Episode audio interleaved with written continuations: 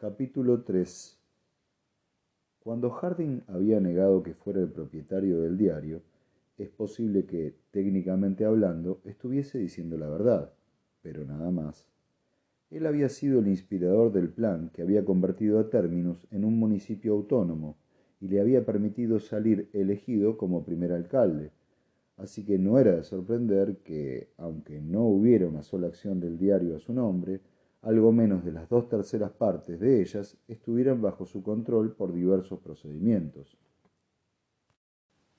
Siempre había maneras de hacer estas cosas. Consecuentemente, cuando Harding empezó a sugerir a Pirén que se le permitiera atender a las reuniones de la Junta de Administradores, no fue ninguna coincidencia que el diario iniciara una campaña en el mismo sentido, ni tampoco que se produjera la primera manifestación de la historia de la Fundación para reclamar la presencia de una representación de la ciudad en el gobierno nacional. Y al cabo de algún tiempo, Pirén, aunque de mala gana, acabó por capitular. Harding sentado a un lado de la mesa, especulaba ociosamente sobre las razones que convertían a los físicos en unos gestores tan deficientes.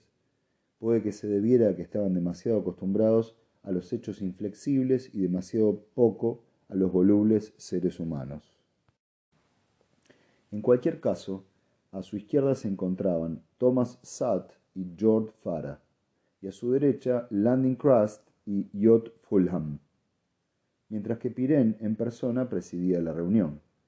Los conocía a todos, por descontado, y tenía la impresión de que se habían revestido de un poco más de pomposidad para la ocasión. Harding había pasado medio adormilado por las formalidades iniciales y solo levantó la mirada cuando Pirén tomó un sorbo de agua del vaso que tenía delante a modo de preámbulo para las siguientes palabras. Es motivo de gran satisfacción para mí el anunciar a la Junta que, desde nuestra última reunión, se me ha informado de que Lord Darwin, canciller del imperio, llegará a términos dentro de dos semanas. En mi opinión, podemos tener la seguridad de que nuestras relaciones con Anacreonte volverán a unos cauces completamente satisfactorios en cuanto el emperador sea informado de la situación. Sonrió y se dirigió a Harding desde el otro lado de la mesa. El diario ha sido debidamente informado de la situación. Jardín rió disimuladamente. Parecía evidente que una de las razones que explicaban su admisión en aquel santuario era el deseo de Pirén de comunicar aquella noticia delante de sus narices. Con voz templada repuso, dejando a un lado las vaguedades, ¿qué espera que haga Lord Dorwin? Thomas Satt tomó la palabra para responder tenía la mala costumbre de dirigirse a los demás en tercera persona cuando trataba de asuntos importantes.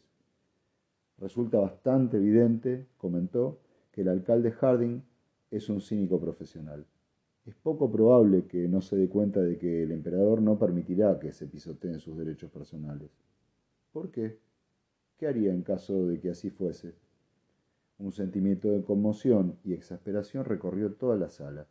Pirén dijo, eso es improcedente. Y como si se le acabara de ocurrir, añadió, y además está usted haciendo afirmaciones rayanas en la traición. ¿Debo considerar que esa es la respuesta a mi pregunta? Sí. Si no tiene nada más que añadir, no saque conclusiones precipitadas. Me gustaría hacer una pregunta. Aparte de esta maniobra diplomática, que tal vez sirva para algo o tal vez no, ¿se ha tomado alguna medida para hacer frente a la amenaza de Anacreonte? Yot Fulham se llevó una mano a su bigote rojizo. Usted lo considera una amenaza, según parece. ¿Usted no? No.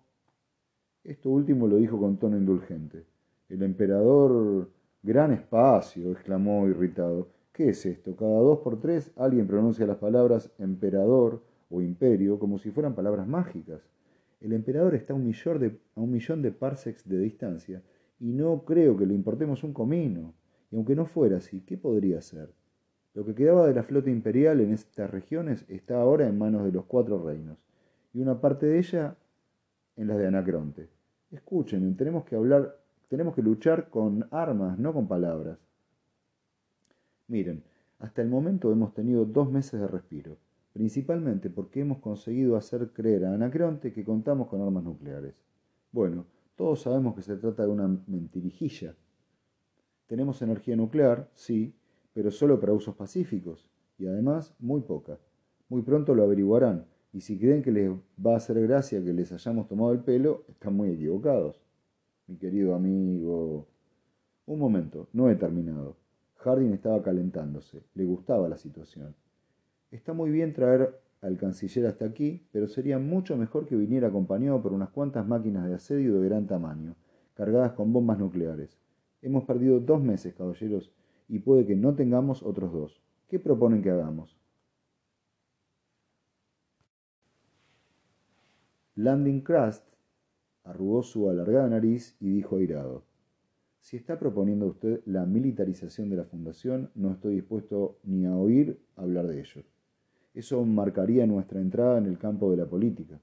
Nosotros, señor alcalde, somos una institución científica y nada más. Stat añadió. Además, parece que no se da cuenta de que la fabricación de armamento exigiría apartar hombres, hombres valiosos, de la enciclopedia. Eso es inaceptable, pase lo que pase. Muy cierto, asintió Pirén. La enciclopedia es lo primero, siempre. Harding gimió para sus adentros. La Junta parecía quejada por un caso grave de enfermedad de la enciclopedia. Con voz gélida respondió, ¿Alguna vez se les ha pasado por la imaginación a esta Junta que existe la posibilidad de que Terminus tenga otros intereses aparte de la enciclopedia? Pirén replicó, Harding, no concibo que la Fundación tenga interés alguno al margen de la enciclopedia. No he dicho la Fundación, he dicho términos. Me temo que no entienden ustedes la situación. Terminus tiene más de medio millón de habitantes, de los cuales 150.000 están trabajando directamente en la enciclopedia. Para el resto de nosotros, este es nuestro hogar. Nacimos aquí, vivimos aquí. Comparada con nuestras granjas, nuestras casas y nuestras fábricas, la enciclopedia significa muy poco. Queremos que se proteja todo eso. Los demás lo interpretaron a gritos. La enciclopedia es lo primero, exclamó Krast. Tenemos una misión que cumplir. Al demonio con la misión, gritó Harding. Puede que eso fuera cierto hace 50 años, pero esta es una generación nueva. Eso no tiene nada que ver, replicó Pirén. Somos científicos. Harding se apresuró a aprovechar esta oportunidad. ¿Estás seguro? Esa es una bonita alucinación. Son ustedes el ejemplo perfecto de lo que lleva quejando a la galaxia entera desde hace mil años. ¿Qué clase de ciencia es la ciencia que se deja encerrar aquí durante centenares de años para clasificar la obra de los científicos del milenio pasado? ¿Alguna vez han pensado en avanzar, en expandir y desarrollar los conocimientos que ya poseen? No, a ustedes les basta con estancarse, igual que a toda la galaxia, y ha sido así durante solo el espacio de sabe cuánto tiempo. Por eso, se ha revelado la periferia, por eso están desmoronándose las comunicaciones, por eso están eternizándose las pequeñas guerras locales, por eso sistemas enteros están perdiendo la energía nuclear y están volviendo a las tecnologías bárbaras de los combustibles fósiles. Si quieren saber lo que opino, exclamó, el imperio galáctico está herido de muerte. Hizo una pausa y se dejó caer en el sillón para recobrar el aliento, sin apartar la mirada de las dos o tres personas que estaban tratando de responderle simultáneamente. Fue Krast el que se impuso. No sé qué pretende usted conseguir con afirmaciones histéricas como esa, señor alcalde. Lo que le aseguro es que no está aportando nada constructivo al debate. Sugiero, señor presidente, que se desestimen las palabras del señor alcalde y retomemos el debate a partir del punto en el que se interrumpió. George Farah se removió por primera vez. Hasta entonces no había participado en la discusión, ni siquiera en su momento de mayor acaloramiento. Por ahora, su voz de bajo, pero ahora su voz de bajo, tan pesada como su cuerpo de 150 kilos, se abrió camino entre las demás. ¿No nos hemos olvidado de algo, caballeros? ¿Qué es? preguntó Pirén airadamente. Que dentro de un mes celebramos nuestro quincuagésimo aniversario. Fara tenía la virtud de transmitir las afirmaciones más triviales como si fueran profundas verdades. Y que en ese aniversario, continuó con placidez, se abrirá la cámara de Ari Seldon. ¿Alguna vez se han preguntado lo que puede haber en ella? No lo sé. Cosas rutinarias. Puede que un discurso de felicitación, No creo que haya que dar mayor importancia a la cámara, aunque el diario, y traspasó a Harding con la mirada al decir esto, intentó convertir su apertura en un asunto de primer orden, tuve que pararles los pies. Ah, dijo Fara, pero puede que se equivoque. ¿No les parece a ustedes? Hizo una pausa y se llevó un dedo a su pequeña y redondeada nariz. ¿Que la cámara va a abrirse en un momento sumamente conveniente? Sumamente inconveniente, querrá decir, murmuró Fulham. Tenemos otros asuntos de los que preocuparnos. ¿Asuntos más importantes que un mensaje de Ari Seldon? Lo dudo. Fara estaba poniéndose más pontificial que de costumbre, y hasta Harding lo miraba intrigado. ¿A dónde quería ir a parar? De hecho, continuó con satisfacción, todos ustedes parecen olvidar que Seldon fue el mayor psicólogo de nuestro tiempo y el padre de nuestra fundación. Parece razonable suponer que utilizó sus conocimientos para determinar el curso probable de la historia en el futuro inmediato. Y de ser así, como parece probable, repito, es casi seguro que diera con un modo de advertirnos del peligro y hasta puede que de ofrecernos una solución. La enciclopedia le era muy querida, como bien saben. Un aura de duda desconcertada se apoderó de la sala. Irene respondió con voz vacilante. Bueno, no sé, la psicología es una gran ciencia, pero en este momento no hay ningún psicólogo entre nosotros, según creo. Me parece que en este caso pisamos terreno resbaladizo. Farah se volvió hacia Harding. ¿No estudió usted psicología con Alorin?